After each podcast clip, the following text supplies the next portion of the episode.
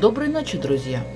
Сегодня у нас предновогодний выпуск, и посвящен он нашей новогодней почте.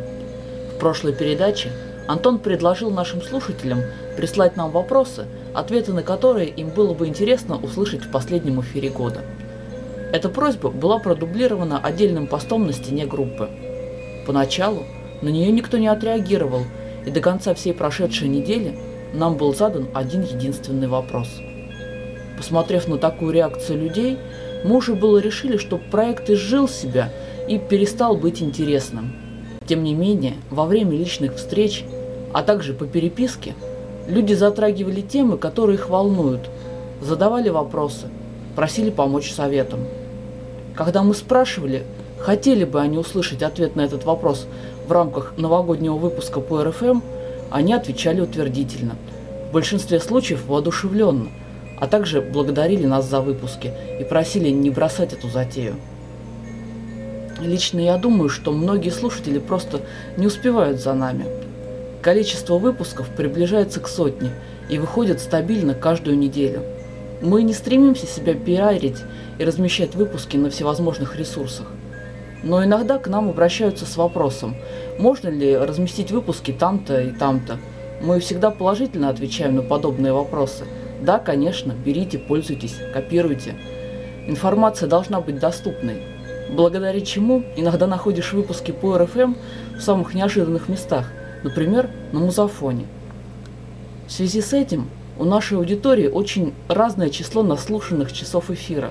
Кто-то с нами с первых выпусков, кто-то слушает выборочно по интересующим его темам, а кто-то недавно открыл для себя радио по РФМ. Поэтому нам нередко приходится сталкиваться с тем, что слушатели пишут в личку, благодарят, а когда спрашиваешь, о чем вам хотелось бы еще услышать в эфире, начинают стесняться и говорят, что прослушали еще не все выпуски, боятся задать вопрос, ответ на который уже, может быть, звучал. С моей точки зрения, совершенно напрасно. Друзья, не бойтесь спрашивать, не бойтесь предлагать темы выпусков. Самое страшное, что может произойти, если эти ответы уже звучали в эфире, мы вам напишем номера выпусков, в которых есть ответы.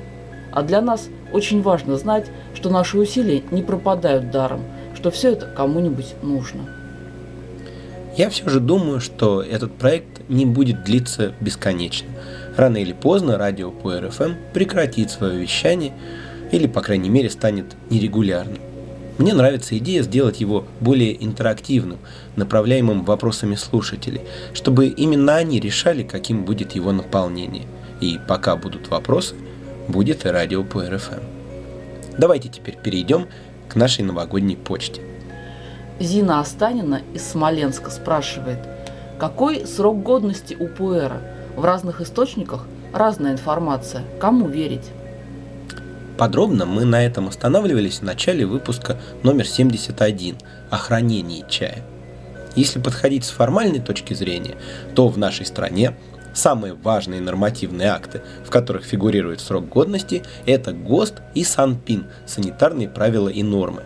Санитарные правила и нормы устанавливают сроки годности для скоропортящихся продуктов, так что о чае в них не говорится. А вот в ГОСТе для чая разных типов предусмотрены разные гарантийные сроки хранения – от 8 месяцев до 2 лет. И зависит это не от вида чая – зеленый, красный чай, улун или пуэр и так далее, а от того, как он упакован и от того, отечественный он или импортный. У отечественного чая срок хранения меньше. В реальности же, конечно, никакого срока годности у пуэра нет, как нет его у хорошего вина или виски – Шен-пуэр с течением времени созревает, его свойства меняются, но он не портится, при условии правильного хранения, разумеется. Шупуэр меняется менее заметно, но тоже не портится. Условно можно сказать, что полной зрелости Шен достигает в 20-25 лет. Дальше изменяться ему уже некуда. Но это сильно зависит и от свойств сырья, из которого он сделан, и от условий, в которых он находится. Самый старый шен, который я пил, был примерно 50-летним, и, как видите, я еще жив. А Хризалит рассказывал, что ему в руки попадал образец 50 с лишним летнего грузинского красного чая, изготовленного по спецзаказу в герметичной упаковке. И он был вполне годен к употреблению и весьма крут. А еще одной нашей знакомой довелось пробовать музейный образец плиточного чая возрастом более 100 лет. Есть мнение, однако, что после 80-100 лет время все-таки берет свое, и пуэр более чем векового возраста пить все-таки не стоит. Но такой чай редок и превращается уже в антикварную ценность, которую по прямому назначению обычно не используют. В общем, если вас интересует позиция российского законодательства, то тут нужно придумывать, как обходить существующие в нем нормы, не учитывающие существование такого чая, как пуэр. А если срок годности вопрос для вас практический, то в пределах 50 лет пуэр можно пить смело, опять-таки, если он правильно хранился. Наш слушатель Иван Регн задал сразу несколько вопросов. Почему не принято объединять прогрев заварочной посуды с первым промывом чая? То есть, если я правильно понимаю, почему в тех случаях, когда мы все равно сливаем первую заварку, не воспользоваться ей для прогрева посуды и не тратить зря кипяток? Насыпал сухого чая, залил горячей водой и первой заваркой прогрел чихай и чашки. Вроде бы логично. Ну, во-первых, первая заварка сливается далеко не всегда – мне вообще не нравится слово «промыв». Что там мыть в чае-то? До сих пор в сети можно встретить утверждение, что чай надо промывать, потому что китайцы трогали его руками. Вот найти бы того, кто первым начал их распускать, и как следует промыть его кипяточком. Современное производство чая – процесс вполне удовлетворяющий разумным представлением о гигиене. На фото с китайских чайных фабрик вы увидите людей в халатах, шапочках и масках. Если же вам повезет раздобыть чай кустарного производства, традиции которого передаются из поколения в поколение, то задумайтесь над тем, что все эти поколения пили этот чай и как-то выжили. В сухом чае нет ничего грязного и опасного, а если бы и было, то короткое споласкивание кипятком тут ничем бы не помогло.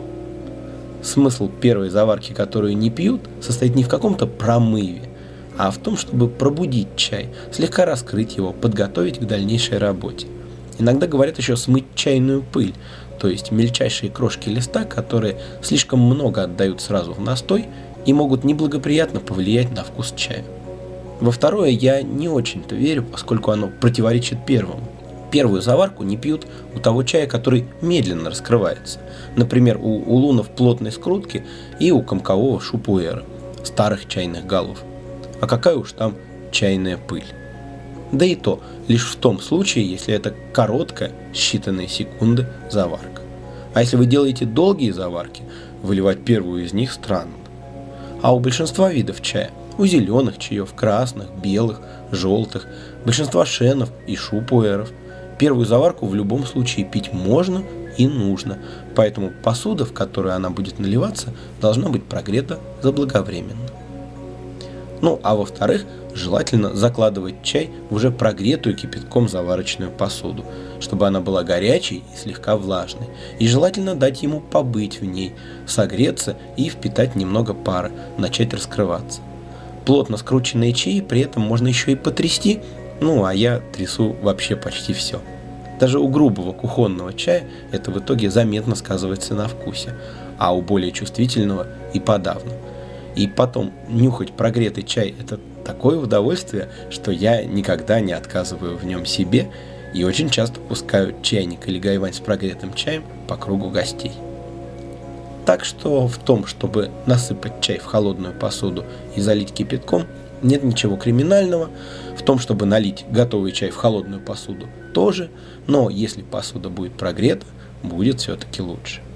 А вообще самые лучшие ответы на такие вопросы дает опыт – Пробуйте разные варианты, сравнивайте и делайте собственные выводы. Второй вопрос. Какой чай можно считать самым древним? Был ли это белый, неферментированный чай или нечто другое?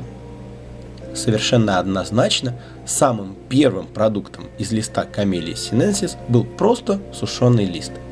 Большинство лекарственных растений при заготовке никак не обрабатывают, просто собирают сырье и сушат.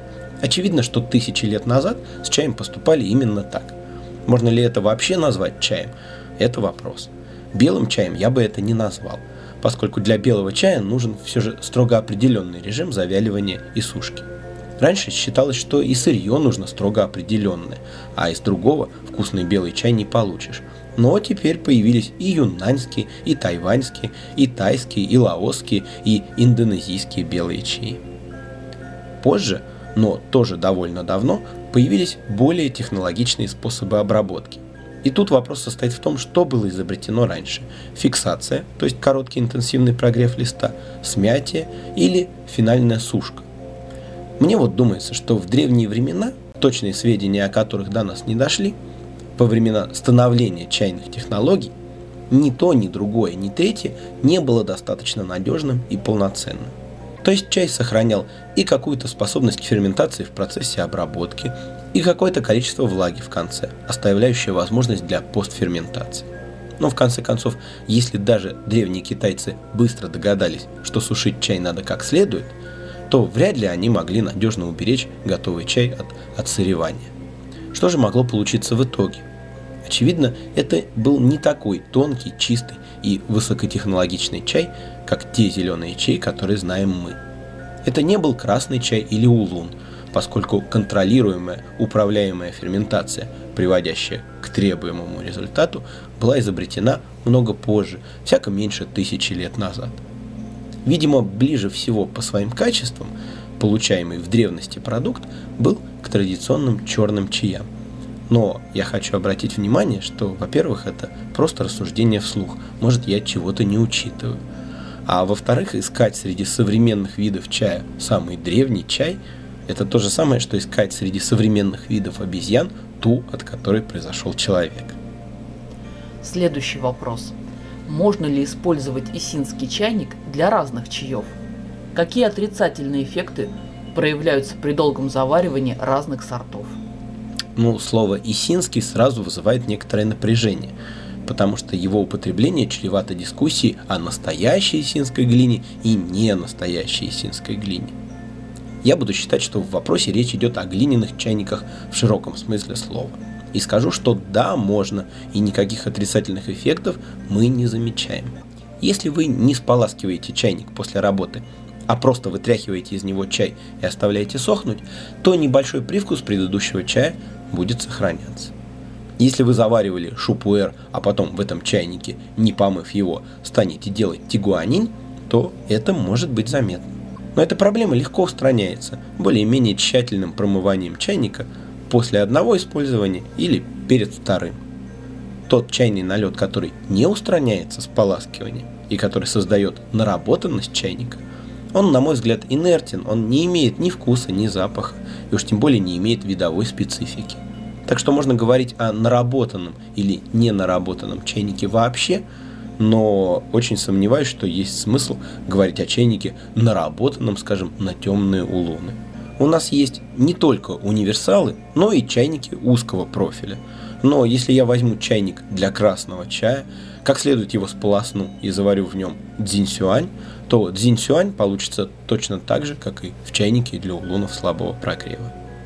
Другое дело, что для разных видов чая могут потребоваться чайники с разными рабочими качествами. И в одном будет удачно получаться одно, а в другом другое.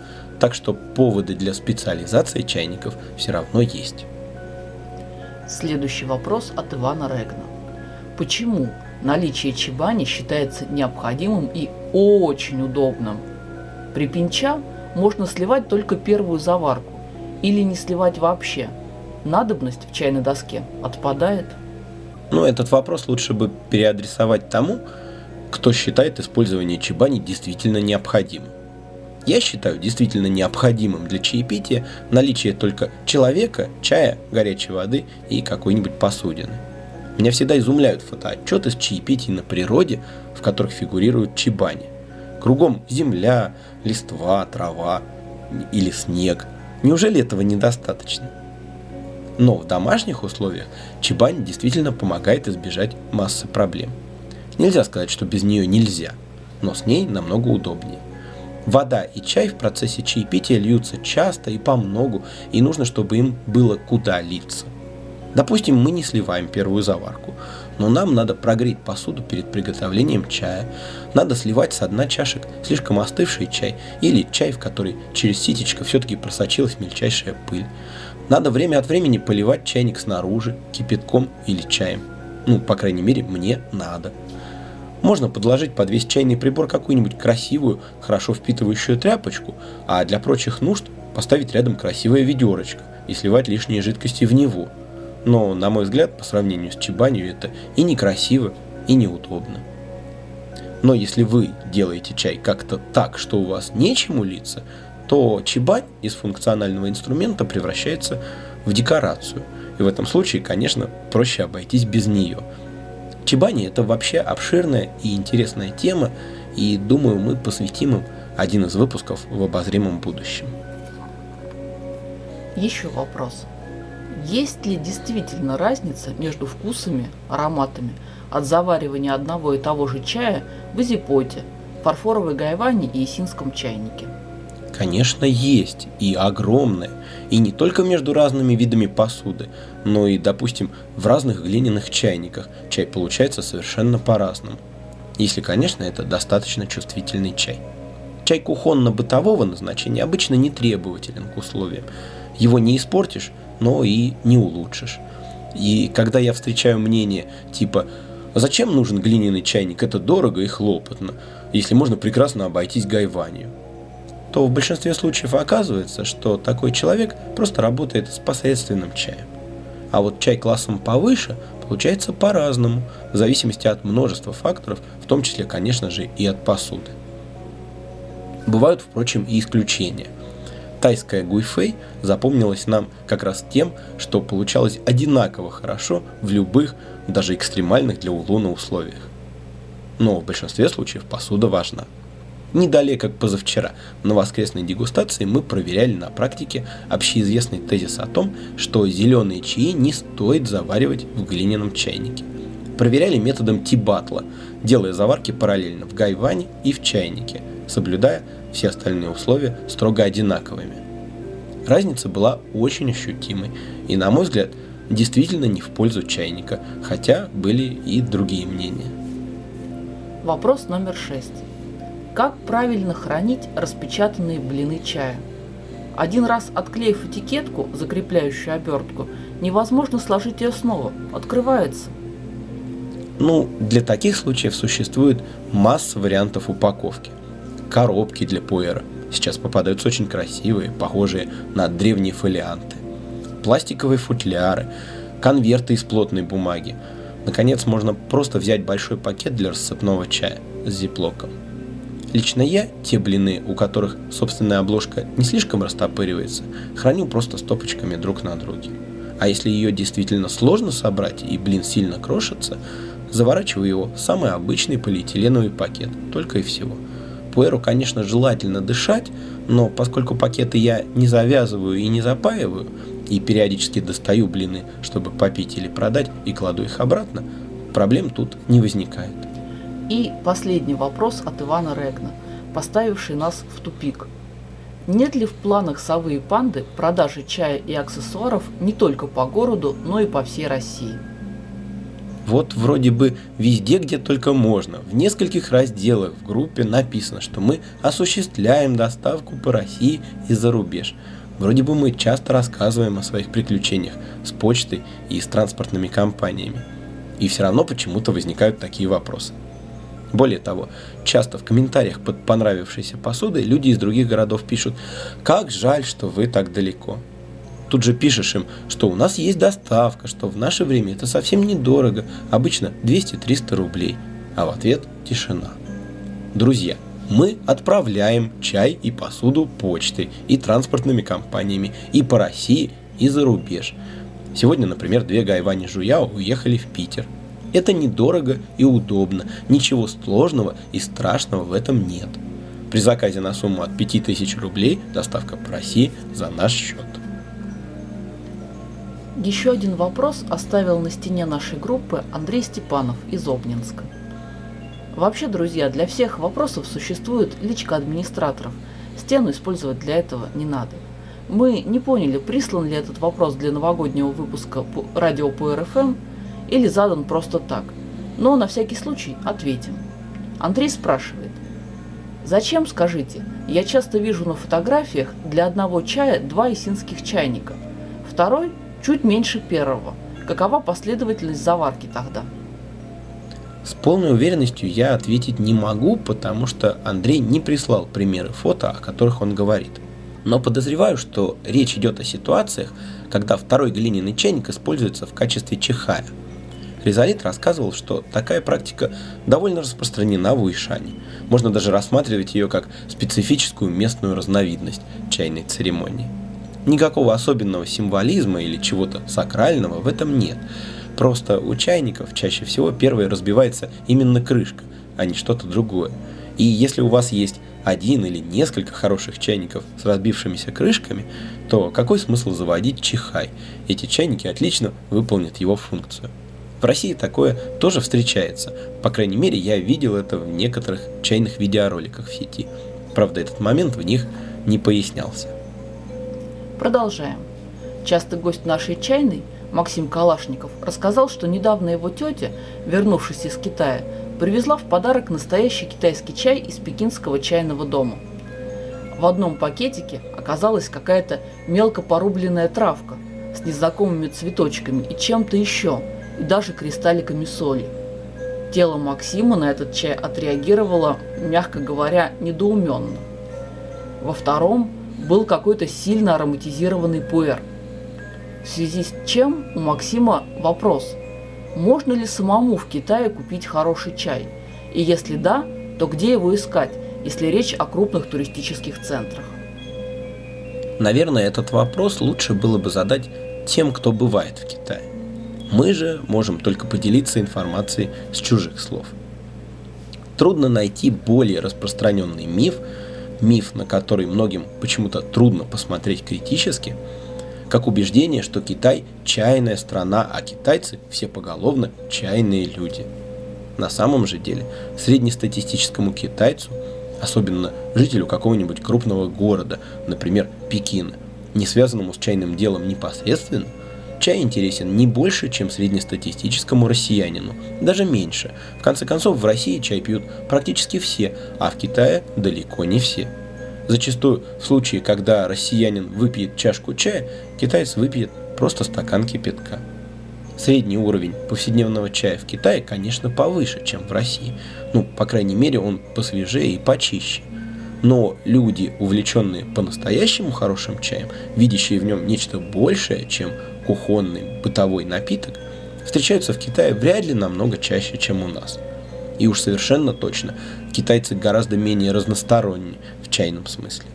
Если для большинства россиян чай – это какой-нибудь дешевый красный чай в пакетиках, то для жителя Пекина или Шанхая чай – это зеленый чай с жасмином, а улуны и пуэры знакомы им ничуть не больше, чем нашим согражданам. Конечно, если человек занимается чайным производством или чайной торговлей, тогда дело обстоит немного лучше – но и в этом случае он совершенно не обязательно является знатоком или хотя бы просто большим любителем чая. Буквально на днях Анастасия Заяц писала о своих впечатлениях от диалога с китаянкой, когда она долго выбирала красный чай на рынке в Гуанчжоу. Китаянка открывала коробку за коробкой, ворошила чай, а потом Анастасия спросила, какой бы чай она посоветовала, ну, собственно, какой лучше. «Не знаю, какой лучше, я его не пью, это для лааваев». И даже у потомственного чаевода, погруженного в чай по самую макушку, широта чайного кругозора, интерес к разным видам чая и опыт знакомства с ними вполне может оказаться куда меньше вашего, друзья. Он всю жизнь делает пуэр, и ему нет никакого дела до знаменитых утесных улунов. Или наоборот. Как такое может быть?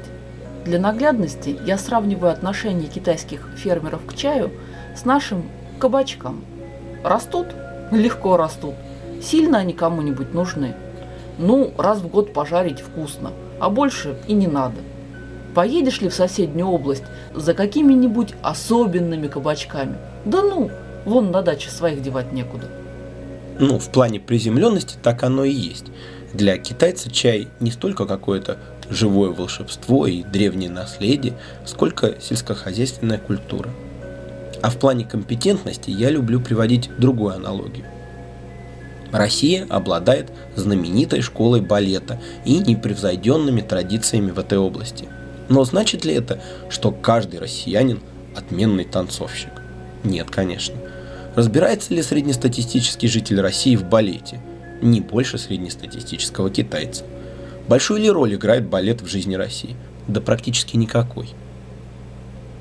Пока человек не побывает в Китае, на чайном рынке или в районе чайных лавок впервые, он может пребывать в иллюзии, что выбор хорошего чая в Китае лучше, чем у российских компаний. Цены на несколько порядков ниже и полно диковинных чаев, которые в Россию никто не привозит. Вот съезжу и привезу крутого и редкого задешево. Но эти иллюзии моментально разбиваются о действительность. Чая действительно много, но найти среди него по-настоящему хороший вовсе не так уж легко, а по приятной цене и подавно розничные китайские цены не такие уж и низкие. Можно, конечно, поиграть в лотерею, бродя по Малиндао или Фанцуну, но вероятность успеха будет не очень велика. Знания и опыт могут немного помочь, но все же разумнее найти грамотного посредника, которому можно доверять, и воспользоваться его услугами. Один из наших российских партнеров рассказывал, что его поставщик из Анси показывал ему, как работает отборщик-профессионал, которого он называл просто мастером. Этот мастер с утра до вечера принимает у себя в лавке крестьян, которые приносят ему свои образцы тигуанинь. Он тестирует их параллельно, по 6-8 в ряд, не особо спеша при этом. Бывает, что из 100 образцов он берет несколько. Бывает, что только один. Бывает ни одного – поставщик объяснял. Смотри, он берет у них, условно говоря, по 100, а продает по 300. Ну, всем по 300, а мне по 200. У нас с ним особые отношения. я лучше возьму то, что выбрал он, чем сам буду искать. Я все равно лучше не найду. А если даже найду, это ему крестьянин отдаст по 100, а с меня и 500, и 1000 может запросить. Вот примерно так это устроено. Добросовестные чайные компании – и оптовые, и розничные, играют роль таких посредников-отборщиков, работая частично с китайскими торговцами, а частично непосредственно с производителями чая. Когда чай прошел через несколько сит отбора, его среднее качество становится заметно выше. Ну, в том случае, конечно, если отбирали его, стремясь к высокому качеству и адекватной ему цене. Поэтому найти хороший чай в Москве оказывается легче, чем на крупном чайном рынке в Китае. В Китае его, конечно, больше, но посредственного чая еще намного больше. Российские чайные компании, работающие с китайским чаем, часто ориентированы на чай высокого класса, подходящий для церемониального обращения. А ведь его не так уж много на рынках. Там гораздо больше чая, рассчитанного на повседневное бытовое употребление. Мы знаем нескольких людей, которые часто бывая в Китае по своей основной деятельности, постепенно вовлеклись в чайную торговлю. Поскольку они до этого не часто посещали клубы чайной культуры, у них не было образцов, примеров, представления о том, каким должен быть по-настоящему классный чай. Они вошли в этот мир непосредственно с рынка и на этом рынке попытались сориентироваться. И они считают, что возят вполне хороший чай – а вот нам он, ну, тот, который мы пробовали, как-то довольно средненько.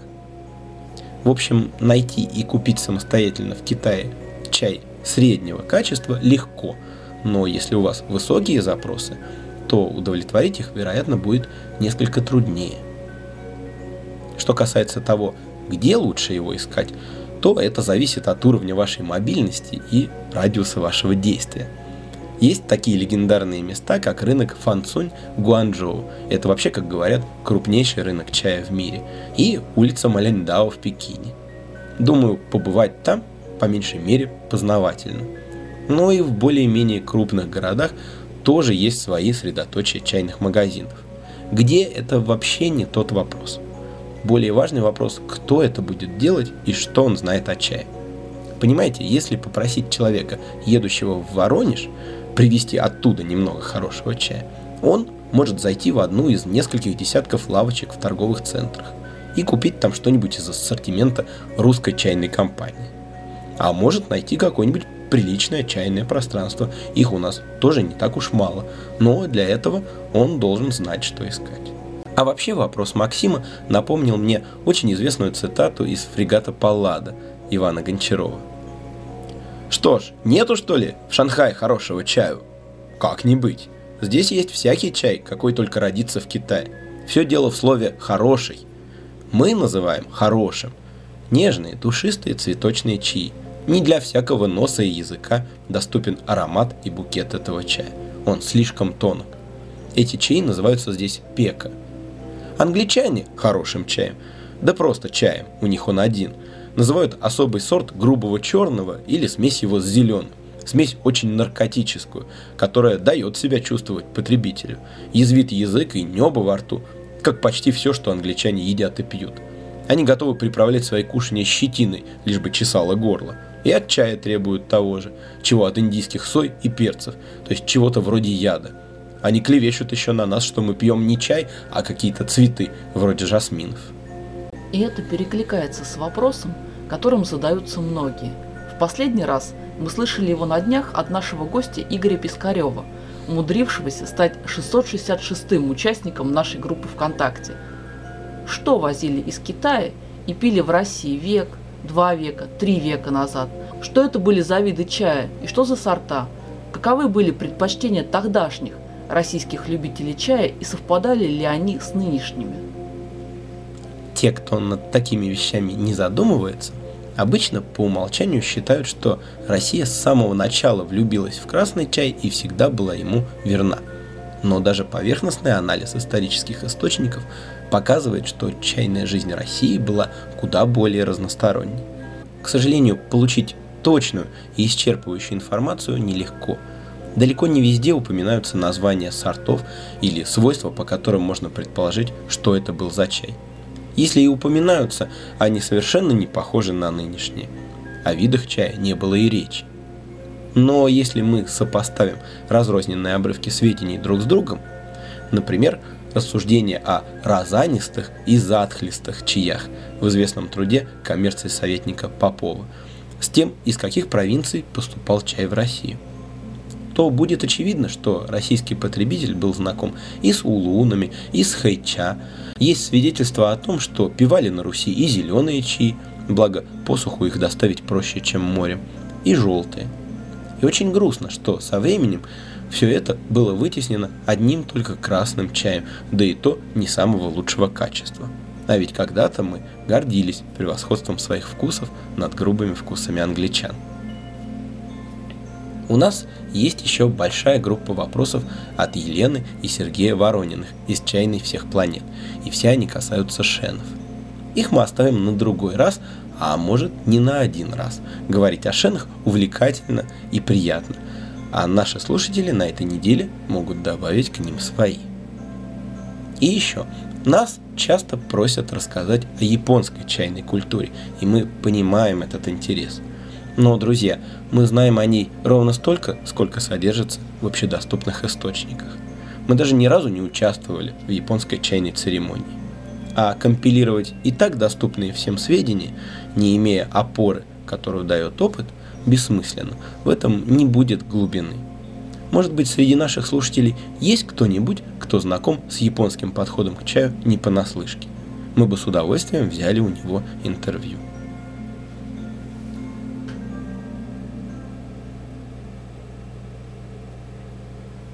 Конце года принято подводить итоги, делиться планами на будущее, обмениваться поздравлениями и добрыми пожеланиями.